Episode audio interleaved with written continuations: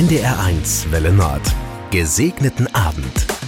Die Reiselust hat mich gepackt. Und dafür muss ich nicht mal das Haus verlassen. Seit der Globus auf meiner Kommode steht, bin ich in meiner Fantasie auf Entdeckungsreise. Ich tauche durch den Marianengraben oder fliege mit meinem Finger von Europa nach Südostasien, grenzenlos und frei. Reisen verbindet uns Menschen über Zeit und Raum. Wir teilen Neugierde und Entdeckerlust seit unzähligen Generationen.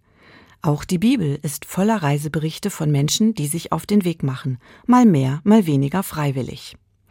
Eine ganz besondere Reise unternimmt die sagenumwobene Königin von Saba, die aus der Ferne von der Weisheit des Königs Salomo hört und sich selbst ein Bild von diesem ungewöhnlichen Mann machen will.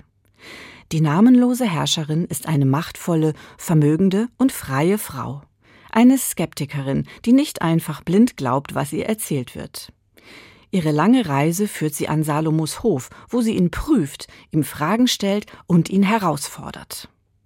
Auf dem Globus ziehe ich mit dem Finger ihre Reise nach, überlege, was wohl ins Gepäck einer antiken Herrscherin gehört hat und frage mich, wie lange sie mit ihren Begleitern und Lasttieren wohl unterwegs gewesen ist.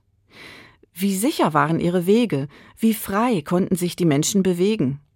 Das sind Fragen, die sich viele Reisende auch heute noch stellen müssen, wenn sie sich auf den Weg machen. Wie kostbar und schützenswert die Freiheit auf unserer kleinen Erdkugel auch heute noch ist, das wird mir bei meinen Spaziergängen über den Globus jedes Mal wieder ganz besonders bewusst. Einen gesegneten Abend wünscht Ihnen Maike Kröger aus Kiel.